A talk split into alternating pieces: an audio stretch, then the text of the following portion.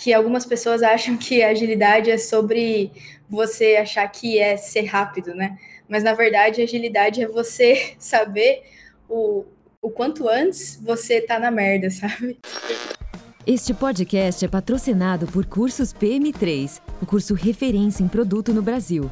Aprenda com 17 instrutores de empresas como Nubank, Booking.com, OLX, Creditas e muitas outras em mais de 40 horas de conteúdo totalmente online.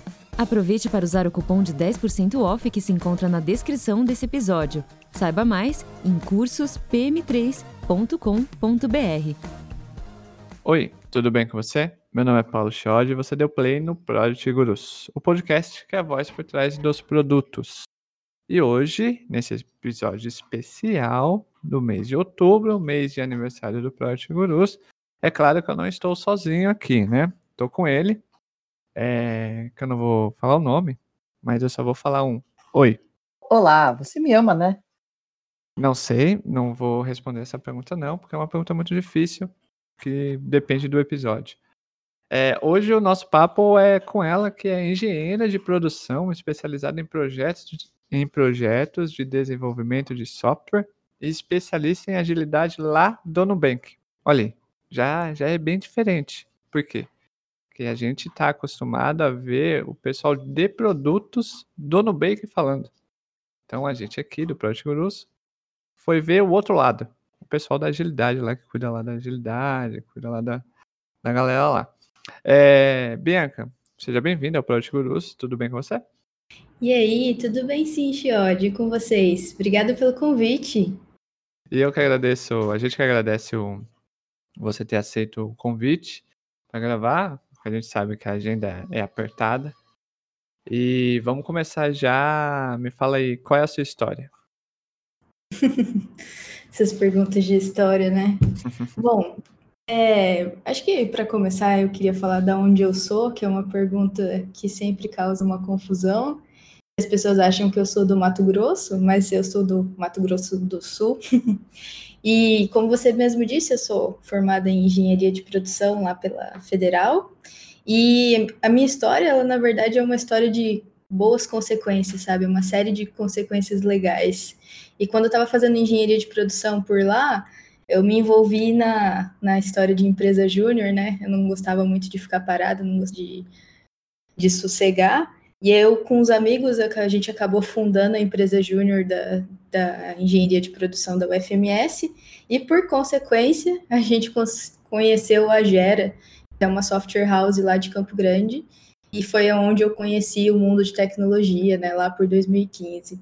E foi nesse primeiro momento em que eu, de fato, entrei na tecnologia e me envolvi com o mundo de QA. Foi quando eu é, comecei a entender o que, que era o software, o que, que era tudo isso, né? E eu comecei a trabalhar como estagiária na Gera.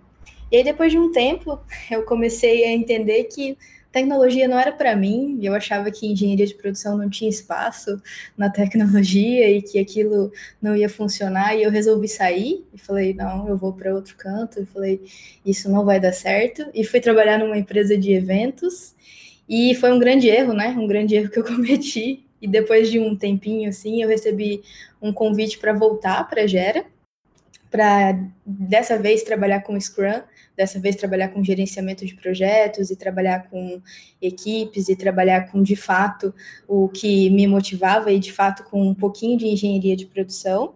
E aí eu voltei para Gera para trabalhar com, com uma pessoa com quem eu trabalhava antes, que era a Jaque, e fiquei lá por mais um, um ano e pouquinho, dois anos. É, e depois disso, depois de ter ficado na Gera trabalhando com, com essas equipes, eu fui vim para São Paulo para trabalhar na, em uma consultoria chamada Plataforma Tech. E aí, depois de um, um tempo, essa consultoria acabou sendo comprada pelo Nubank. E aí, por isso que eu digo que a minha história é uma série de boas consequências, porque são consequências divertidas, né?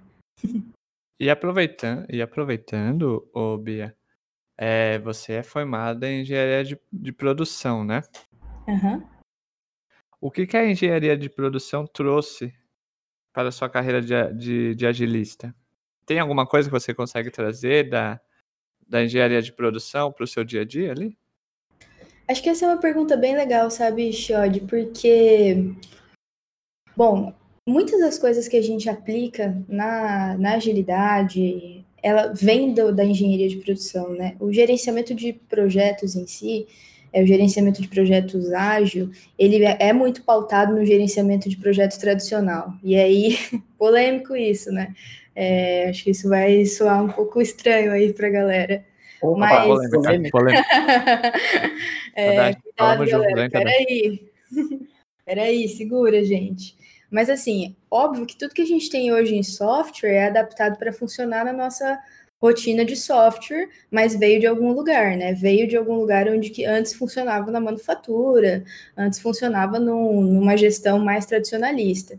Então, o que eu digo é que a engenharia de produção, ela traz um background mais tradicionalista que ajuda a ter uma visão sistêmica muito interessante para uma pessoa agilista, sabe? Então, assim, é, eu, enquanto agilista, consigo enxergar um, acho que uma visão, eu tenho uma visão mais abrangente, eu enxergo isso, sabe?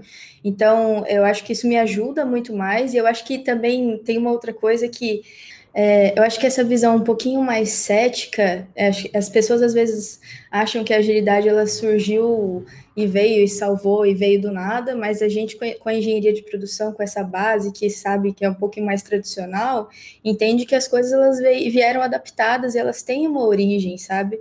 Então, isso me ajuda a ver outros lugares e a ter outras referências que me ajudam a ver outras soluções também, né? Me ajudam também a não enxergar soluções prontas, às vezes, em alguns problemas. É, o que é um desafio também, né? Às vezes, como agilista, você tem uma tendência, um desafio também, né? A enxergar soluções muito prontas em alguns problemas. E aí você quer enfiar alguns métodos, né? Você quer enfiar alguma metodologia, quer enfiar Scrum, quer enfiar às vezes algum, alguma dinâmica específica. E aí o background de engenharia de produção te ajuda a ter um foco muito maior a diagnosticar um problema. E aí te ajuda a ter um rol muito maior também de possíveis outras soluções. E aí você consegue ter essa caixinha de ferramentas às vezes muito mais ampla, sabe? Te ajuda a ter essa visão muito mais sistêmica, aonde que você vai procurar o que você precisa resolver. Acho que isso é um diferencial muito interessante e por isso que eu digo que é um pouquinho mais cético, sabe? E aí é óbvio, né? Você tendo o fundamento da agilidade ali para te pautar, não vai te, não significa que você vai virar uma pessoa cascata ali que vai fazer as coisas de um jeito, enfim, que é, que, que é todo planejo, super planejado, enfim, que não vai que vai ser que não vai conseguir se adaptar. Mas o que eu estou querendo dizer é que a sua, o seu modo de pensar ele fica um pouquinho mais voltado ao, ao problema e não somente a uma solução específica. Então, não vou, não vou polemizar aqui, tá, Bia? Mas pelo que eu entendi, mas pelo que eu entendi, engenharia de produção é cascata, né? Pelo amor de Deus, aí você me coloca em maus lençóis, hein, Chiote? pra variar. Né? É, eu, foi, foi legal você falar é, sobre, sobre isso, né? E o que você traz da, da engenharia de produção para o seu dia a dia, para sua carreira, né, sua carreira de agilista. E aí, é, você falou que ali na conta da sua história, você foi da Gera, aí você saiu, aí você voltou. Aí você foi para a plataforma Tech, certo? Isso, certo. Aí a plataforma Tech foi comprada por uma por uma fintech aí famosinha, certo? Roxa. Certo. e e você tá lá até hoje. O que que você. São três empresas diferentes, né? Tamanho, porte, culturas diferentes, acredito eu. O que você mais aprendeu em cada uma delas? Ah, legal. É, bom, eu acho que assim, falando um pouco da Gera, que foi a empresa por onde eu comecei, até queria tocar um pouco em, em termos de o que, que é importante para uma pessoa que não tem o background técnico e está começando numa carreira de tecnologia, né? Que a Gera foi muito importante nisso para mim, porque de fato eu não sabia nada de tecnologia, sabe? Não sabia o que, que era um, um PR, não sabia nada, nada mesmo. Então a Gera foi muito legal porque ali eu comecei a entender melhor o que, que era o que, que era um ambiente de desenvolvimento, um ambiente de software, como que era lidar com pessoas desenvolvedoras, como que era o mercado de desenvolvimento de software. Comecei a entender tudo, né? E foi o, lugar onde abriu espaço para que eu conseguisse entender isso. É, e isso foi muito importante, sabe? Até é, se a gente for parar para pensar é, se uma pessoa agilista precisa saber codar ou precisa entender sobre desenvolvimento de software, minha percepção, uma pessoa agilista não precisa saber codar, mas é importante que você saiba conversar na mesma língua, sabe? Que você tenha contexto, que você saiba entender o que está acontecendo para que você consiga fazer o seu trabalho. Então, ali na Gera foi onde eu consegui ter essa base, sabe? Foi onde eu consegui ter esse primeiro contato com o mundo. E quando eu fui para a plataforma Tech, essa base foi muito importante para mim. Só que na plataforma Tech foi de fato onde meu mundo, assim, em termos de agilidade, se expandiu. Porque é, na plataforma Tech foi onde eu trabalhei com pessoas super especialistas, sabe? Então, o meu chefe na plataforma Tech era o Rafael Albino, sabe? Era o mestre das métricas no mercado brasileiro e até hoje eu trabalho com ele, é uma pessoa que eu super admiro. É, então, ali foi onde eu consegui construir a minha base técnica de agilidade, sabe? Trabalhei com pessoas incríveis, em empresas incríveis também, né? Porque a plataforma Tech era uma consultoria, então foi super, super, super legal. Fora que a plataforma Tech, ela tinha, fora o conhecimento técnico que ajudava a gente a construir, ela tinha um conhecimento eu vou explicar, um conhecimento de soft skills mesmo, né, que ajudava a gente é, a construir, até por ser uma consultoria para ajudar a gente a lidar com os clientes, que era muito importante. Então me fez crescer como pessoa bastante, sabe? É, então acho que essa foi a parte mais importante enquanto PTEC. E enquanto Nubank, eu acho que você aprender a lidar com, a trabalhar num produto está crescendo, né? Trabalhar com um produto em crescimento, produto em escala, acho que essa é a parte mais legal, sabe? É um aprendizado bem interessante. E, e aí, assim, nessa parte de agilidade, né? Como que você vê que, que a agilidade em si é, ajuda ou apoia né, a construção e o desenvolvimento em si do produto? É, então, Tadashi, o que acontece é que a agilidade, ela te dá uma capacidade de adaptação, né? E aí, você se adaptar é fundamental tanto para produto quanto para negócio, né? Você saber se você está indo para um caminho certo é a coisa mais fundamental possível. Teve uma pessoa, que é uma pessoa bem pouco especial aí, que o nome dele é Uncle Bob, que ele disse o seguinte, que algumas pessoas acham que agilidade é sobre você achar que é ser rápido, né? Mas na verdade, a agilidade é você saber o, o quanto antes você tá na merda, sabe? É, e essa pessoa, ela é uma das pessoas que fez o manifesto ágil. Então, não adianta você ser super rápido se você não consegue mudar a direção para onde você está indo, sabe? Em termos de construção de produto, você se adaptar também envolve você validar uma ideia o mais rápido possível, sabe? Validar e ter feedback de alguma coisa o mais rápido possível. Então, se você está construindo um produto, por exemplo, que não tem valor de negócio, ou não, não gera nenhum tipo, não agrega valor para ninguém, não, não tem nenhum tipo de adesão, para que você vai construir aquilo, sabe? Então, assim, é, agilidade no final das contas é em relação a você estar alinhado em relação ao que você está fazendo, o que, aquilo que você está fazendo, se ele gera valor, se aquilo gera valor para alguém, se aquilo vai funcionar, sabe? O, o Tadashi, eu acabo de ir, ir pro chão agora, cair aqui da cadeira, quando a Bia falou que agilidade não é ser rápido. Como assim? Ser ágil é ser rápido, sim. Achei que era para fazer mais rápido mesmo, né? Tem as Ué. sprints lá, falar, daqui a duas semanas já tô no ar, já uma semaninha. Não, é. e sabe o que é o pior? É, o livro do Scrum fala isso, né? Fala que você vai fazer o dobro das coisas na metade do tempo. Olha aí. Tá incentivando, né? Tá Viu? Incentivando. Por isso que eu acho que o tio Bob, o Ele mesmo. Não, não sabe o que é agilidade. É... Ele sou... criou e alguém mudou, porque adaptou a metodologia do cara, Olha entendeu? Aí. Faz sentido? Ele Faz criou, sentido? aí alguém usou o, a base da agilidade que ele tinha falado e adaptou a agilidade para ser mais rápido. Entendeu? É, paradoxo? É igual, é igual o modelo Spotify, né? Todo mundo, é, todo mundo segue menos a própria Spotify, que não fala que tem esse modelo. Isso. Segue. Exatamente, exatamente.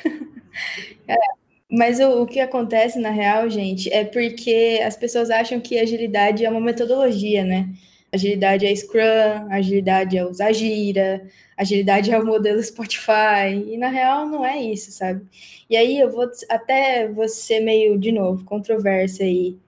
Eu até entendo que a agilidade ela pode ter a ver com velocidade sim, mas depois de várias variáveis, entendeu? Então, assim, a agilidade ela vai ter a ver com velocidade se você tiver a capacidade de se adaptar, se você tiver a capacidade de lidar com o aprendizado, se você tiver a capacidade de lidar com a cultura de é, potencializar suas pessoas, sabe? Potencializar as pessoas da sua organização. Se você tiver a capacidade de lidar com a diversidade de opiniões, se você tiver a capacidade de é, lidar com desculpa, ter a segurança psicológica dentro da sua organização, se você tiver tudo isso, mais algumas coisas, aí sim a agilidade pode ter a ver com velocidade também. Mas é só depois de todas essas condicionais, sabe? Até nessa brincadeira a gente sabe que, infelizmente, né, essa brincadeira é mais verdade do que. É mais para chorar do que para dar risada, né?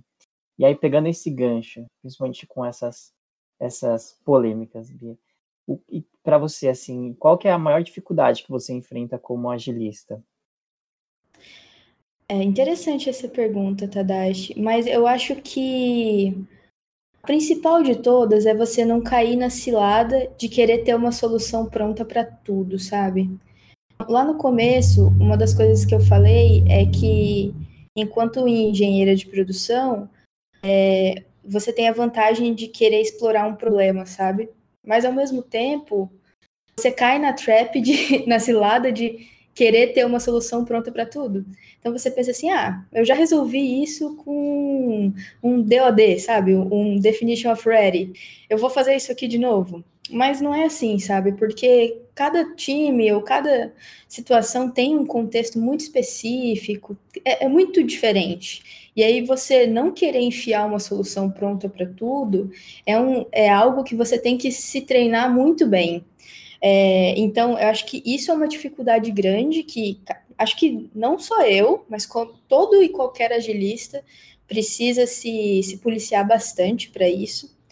E aí, uma outra coisa que eu acho que é aumentado é, também no mercado de agilidade é a questão de você lidar com resistência em relação a ser agilista, sabe? E a, e a práticas de agilidade. E aí, eu não sei como isso não tem rolado. Eu, particularmente, não tenho enfrentado tanto, mas eu tenho visto algumas pessoas enfrentando, que é a resistência em relação às práticas, práticas ágeis em si. E aí, de novo, polêmicas, né? É... Tenho visto algumas pessoas aplicando agilidade como se fosse uma metodologia específica e empurrando essa metodologia específica para as pessoas, né? E isso tem criado resistência em times, em empresas, em, enfim, em contextos. E aí, quando você chega, às vezes, em times, também em lugares, as pessoas pensam, hum, não quero agilidade, porque isso é isso. Mas às vezes nem é, entendeu? É porque a pessoa já está com tanto ranço que ela nem quer te ouvir, porque ela acha que agilidade é aquela coisa que ela viu lá no LinkedIn que ela tá de saco cheio, sabe, de ouvir. E aí, o, o, o que eu tenho visto é que te, algumas pessoas têm criado todo esse ranço mesmo, sabe? Por uma agilidade que não é uma agilidade. Tanto é que eu tenho visto alguns posts no, no LinkedIn também, em alguns outros lugares, que é mais ou menos assim: ah, a agilidade acabou, é o fim da agilidade, e agora? O agilista, o agile coach acabou. Tem gente parando de usar esse nome, né? o Agile Coach e tal. Então, eu acho que o papel do agilista tem que se preparar também para lidar com esse contexto que tem chegado aí para gente. E eu acho, sendo bem sincera, até saudável, sabe? A gente lidar com esse cenário que a gente tem enfrentado, porque é um aprendizado para algumas coisas que aconteceram, que é justamente empurrar metodologias sem a gente saber de contexto, sabe? Empurrar soluções nunca é bom. E aí, talvez isso que a gente está enfrentando, a gente, o papel de agilista no mercado, seja um pushback aí para o que aconteceu e seja uma lição aprendida aí para a gente levar para o futuro. Tadashi, banalizar a palavra ágil e agilista. Vai entrar no, no dicionário Buzzwords? Parece que já. Ah, já entrou, hein? Falou? Já, já tá lá, né? Mais polêmica, né? Você, você ama isso, né? Você não gosta, você odeia isso. Eu não, já quero deixar registrado aqui. Você que deu play, vou deixar registrado porque quem gosta de polêmica é Ricardo Tadashi. Eu apenas é, vou na onda dele. Tá bom? Nossa senhora. Pior que você não tem a cara de pau. Pachorra, vou falar assim, melhor, de falar tão seriamente. Já que você falou sobre que a. Você falou, né? Que a agilidade foi banalizada é, aqui no Brasil. E uma das, das coisas que uma empresa que se diz ágil faz é acessar o site da Calunga, comprar é, uma caixa ou duas de post-its, é, colar nas paredes e falar Canetinha, que. canetinha também. Canetinha também. Não, hoje em dia não é mais assim, Chiode, porque tá Como? todo mundo remoto. Ah, é Aí verdade. eu miro, entendeu?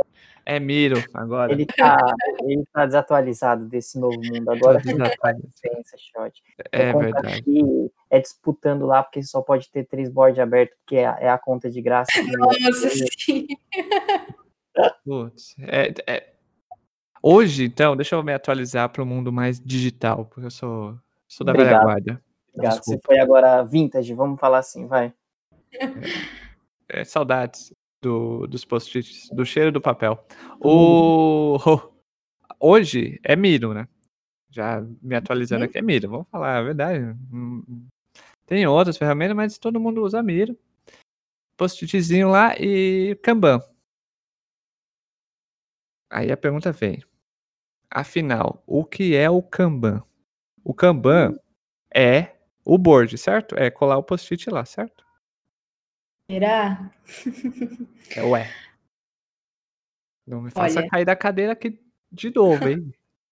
A engenheira de produção que mora em mim fala que o Kanban, na verdade, é o sinal visual, sabe? Então, o Kanban, na teoria, é o post-it em si. É o Olha. sinal visual que você dá, sabe? É um alerta, vamos supor. Então, vamos supor que você tem um sistema puxado, que você quer sinalizar para alguém que é, você tem capacidade para puxar um- uma demanda, certo? Então, isso é um Kanban. Agora, no sistema de software, o Kanban não é o board, sabe? O Kanban é como se fosse um modo de você. é, não, é nem- não é um um- uma metodologia, sabe? E não é também um, um- sistema de gerenciamento de projetos, como é, por exemplo, o Scrum. Kanban, ele é como se fosse um método de- evolutivo de você fazer algo que você já faz. o board que você tem ali no Miro é só um jeito que você tem de visualizar as coisas, sabe? E aí, de novo, é, tem empresas que sim, que acham que se você tem um board no Miro, é, ou que você tem um board na parede, ou que você faz daily, você faz retrospectiva, você é ágil. Mas não necessariamente, sabe? Olha aí, ouviu, Tadashi? Para de ficar colando post-it na, Ah, eu, ach, eu achei que era. A gente tava seguindo aquela boa metodologia lá dos, dos anos 70, quando o homem tinha ido pisado à lua recentemente, aí foi criado esse termo, digamos assim, de entre aspas, né, que é o que a gente fala no português, chão de fábrica, para poder fazer o acompanhamento e qualidade. Ô, ô, Tadashi, você conhece alguma empresa que é, de um dia para outro colou cartolina na, nas paredes e saiu colando post-its? Não, não. Viu? Isso Porque isso não, não acontece. O, como já diria Padre Quevedo, isso não existe. Não existe mesmo. Vai lá, até, até um ponto, Bia, brincadeiras à parte, né, do que a gente está falando. A gente sabe que é um. Talvez as, as empresas descobrem realmente no meio do caminho quem já não surgiu assim, né? Com esse tipo de mentalidade de que colocar esses frameworks, colocar essas práticas, enfim, os rituais que ela acaba se adaptando a esse novo esse novo mundo. E quando a gente fala mundo, às vezes não é nem só a questão do mercado, quando a gente olha é, de dentro para fora, mas de fora para dentro, né? Como as pessoas conseguem trabalhar de uma forma que seja produtiva tanto para as próprias pessoas quanto para a empresa, por óbvio, né?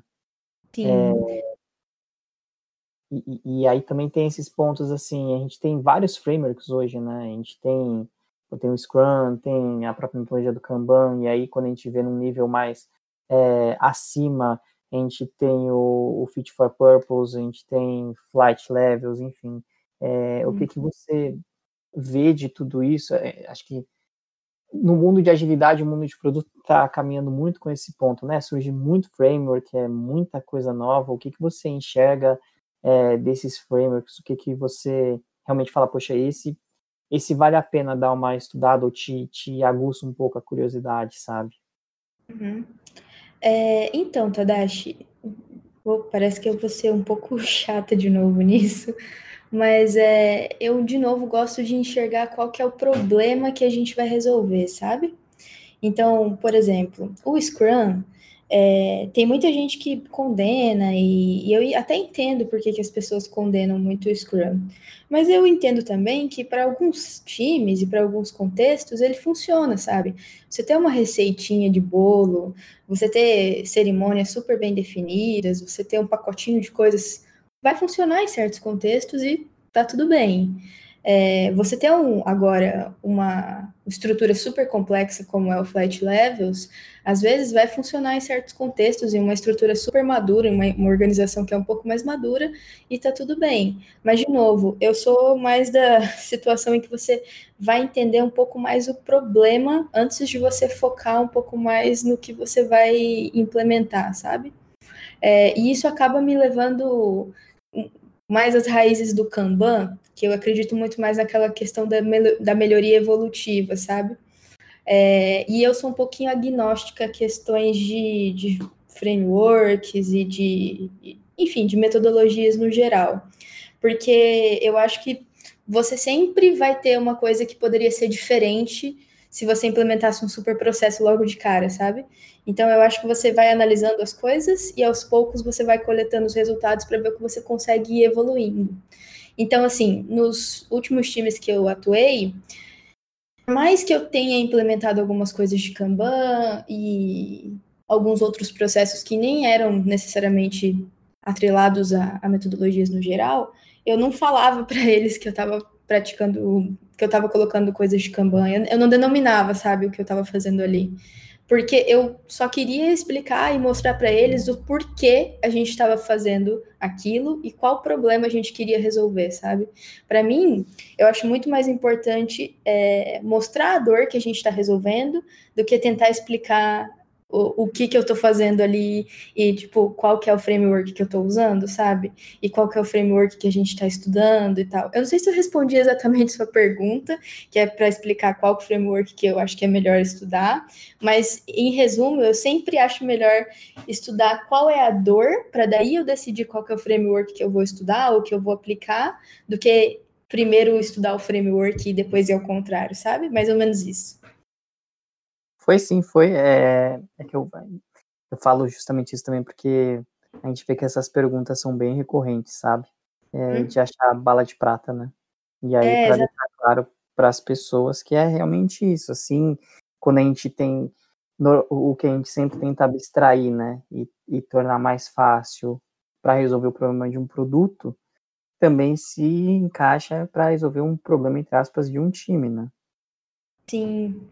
E assim, sendo sincera com você, Tadashi, é, eu tenho. Eu, eu não vou citar nome de nenhum framework específico, Mas às vezes, quando você vai estudar, você vê algumas coisas que elas são repetidas, só que elas têm nomes diferentes, sabe?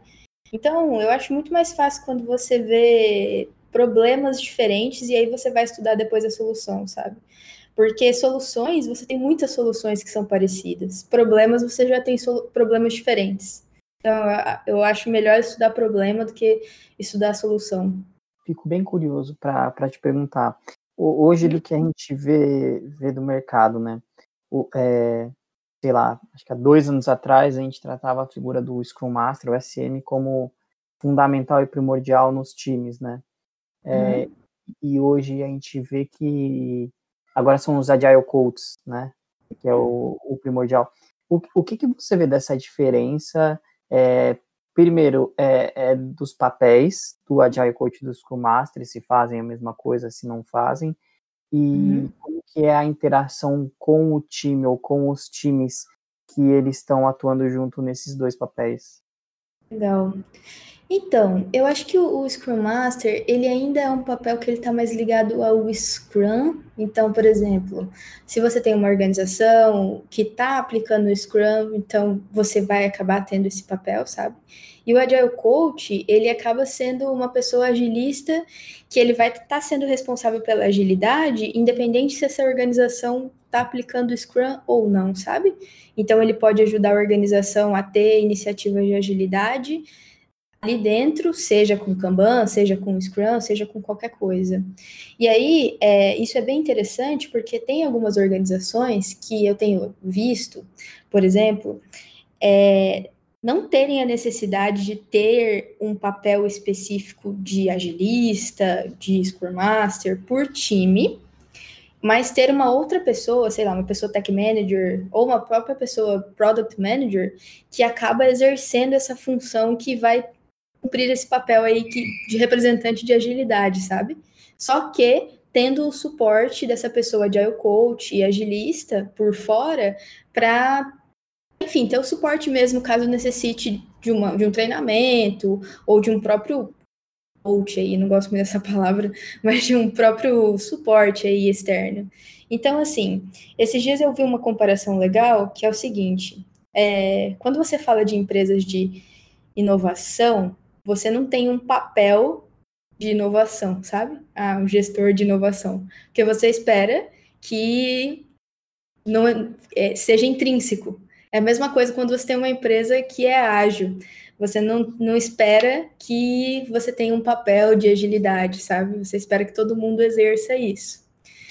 Teoricamente, isso deveria funcionar, certo? Eu acho que no mundo ideal isso deveria funcionar. Na minha opinião, Bianca, aqui sendo muito eu mesma, eu não acho que isso exista ainda. Acho que no, no mundo ideal isso deveria existir. Eu acho que a gente ainda, ainda precisa de uma pessoa agilista que exerça esse papel. Mesmo que seja essa pessoa que vai ser esse suporte, sabe? Mesmo que não seja uma pessoa Scrum Master ou uma pessoa ali que vai ficar por time. Pode ser essa pessoa aí que vai ficar sendo suporte para tech manager ou product manager ou seja quem for, sabe? Mas ainda precisa de uma pessoa que represente é, é, essa entidade. Mas eu ainda não acho que é, seja super intrínseco para as pessoas, ainda mais por conta dessa banalização que eu falei para vocês um pouquinho antes, sabe? E isso leva a gente para uma pergunta se você acessar o perfil da, da Bia no LinkedIn, você vai ver ali uma apresentação, um artigo, né, na verdade, que o título já é polêmico. O título já é hum. polêmico. Que é Temos que parar de medir as equipes e começar a medir o fluxo. O, eu acho que isso tem, vai, a gente consegue fazer, linkar com as duas respostas anteriores, né, Bia? Uhum. Ou não? Porque, mas aí entrando um pouco mais no, no, no prático, digamos assim. O, o que significa a gente parar de medir as equipes e começar a medir o fluxo? Como que, é, sendo bem didático, tá? Como que a gente tá. faria isso no dia a dia? Mas então é o seguinte, quando eu falo para você não medir a sua equipe, medir seu fluxo, eu estou falando um pouquinho sobre utilização de recurso e utilização de, de fluxo, sabe? Às vezes, quando a gente está falando de, de sistema, a gente cai naquela coisa de ah, eu, como desenvolvedora, eu vou codar aqui o meu, meu enfim, vou programar aqui o meu card, vou passar para frente e vou, enfim, vou, não sei o que acontece depois, não sei o que acontece antes e não sei o que acontece depois. E é assim que as pessoas vão me medir pela quantidade de card que eu codo, passo para frente e utilizo todas as minhas horas do meu dia. Porque eu não tenho visibilidade do que acontece antes e eu não tenho visibilidade do que acontece depois.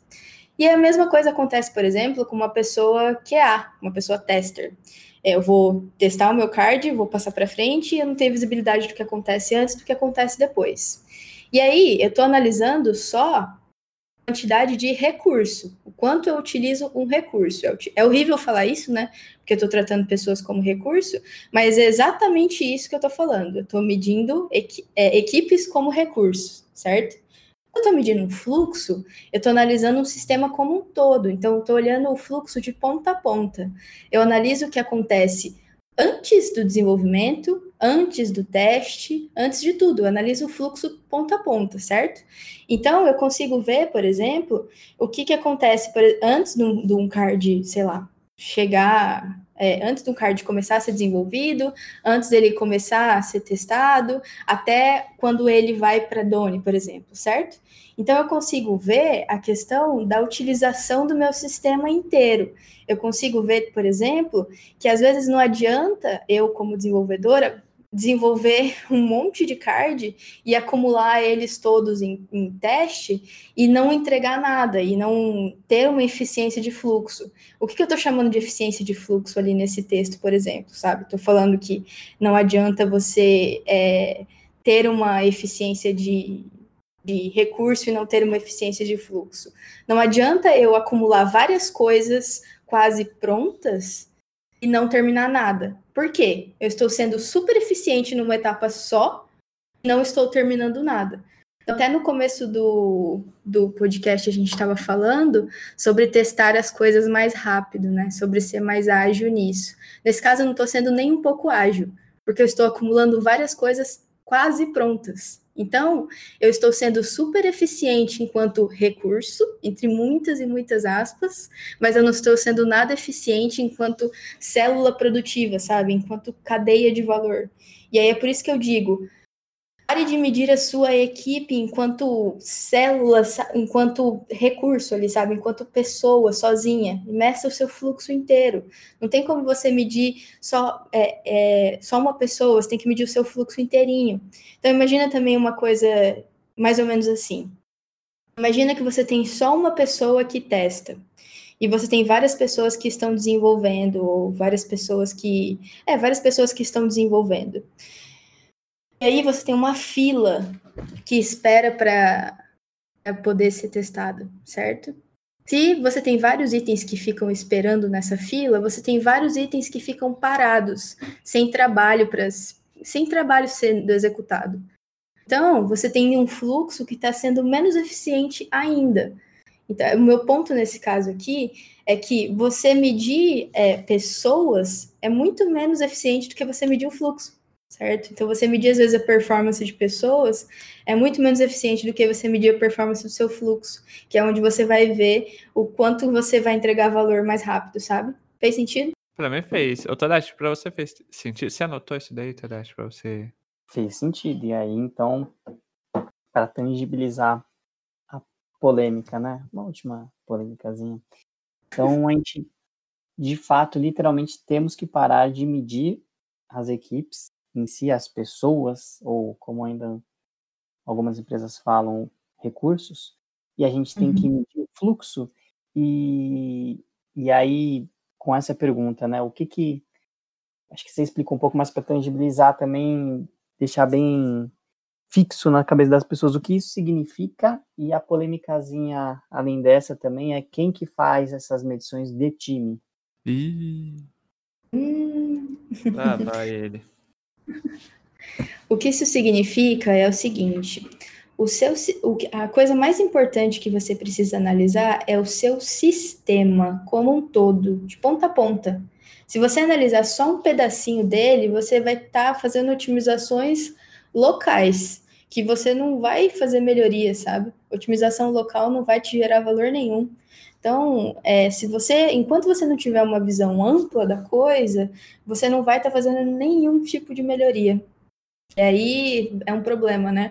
Se você não tem visão sistêmica, provavelmente você só vai estar tá se afundando ainda mais e às vezes resolvendo um problema que vai estar tá te gerando outro. E aí, em relação a quem tem esse tipo de. É, quem mede isso, quem tem esse tipo de, é, de visualização, foi essa pergunta, Tadashi? Isso mesmo.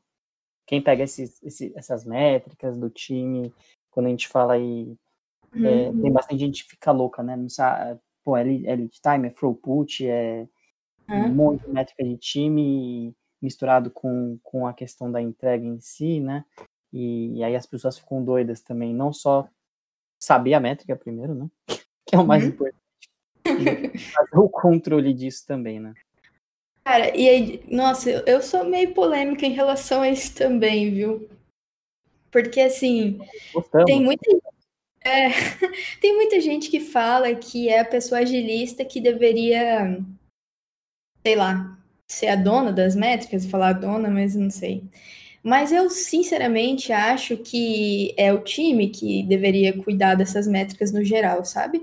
E aí, quando eu digo time, eu acho que Product Manager deveria estar tá muito prestando atenção nisso, e aí eu tô dando carcado em vocês ao vivo aqui, né? Vocês dois.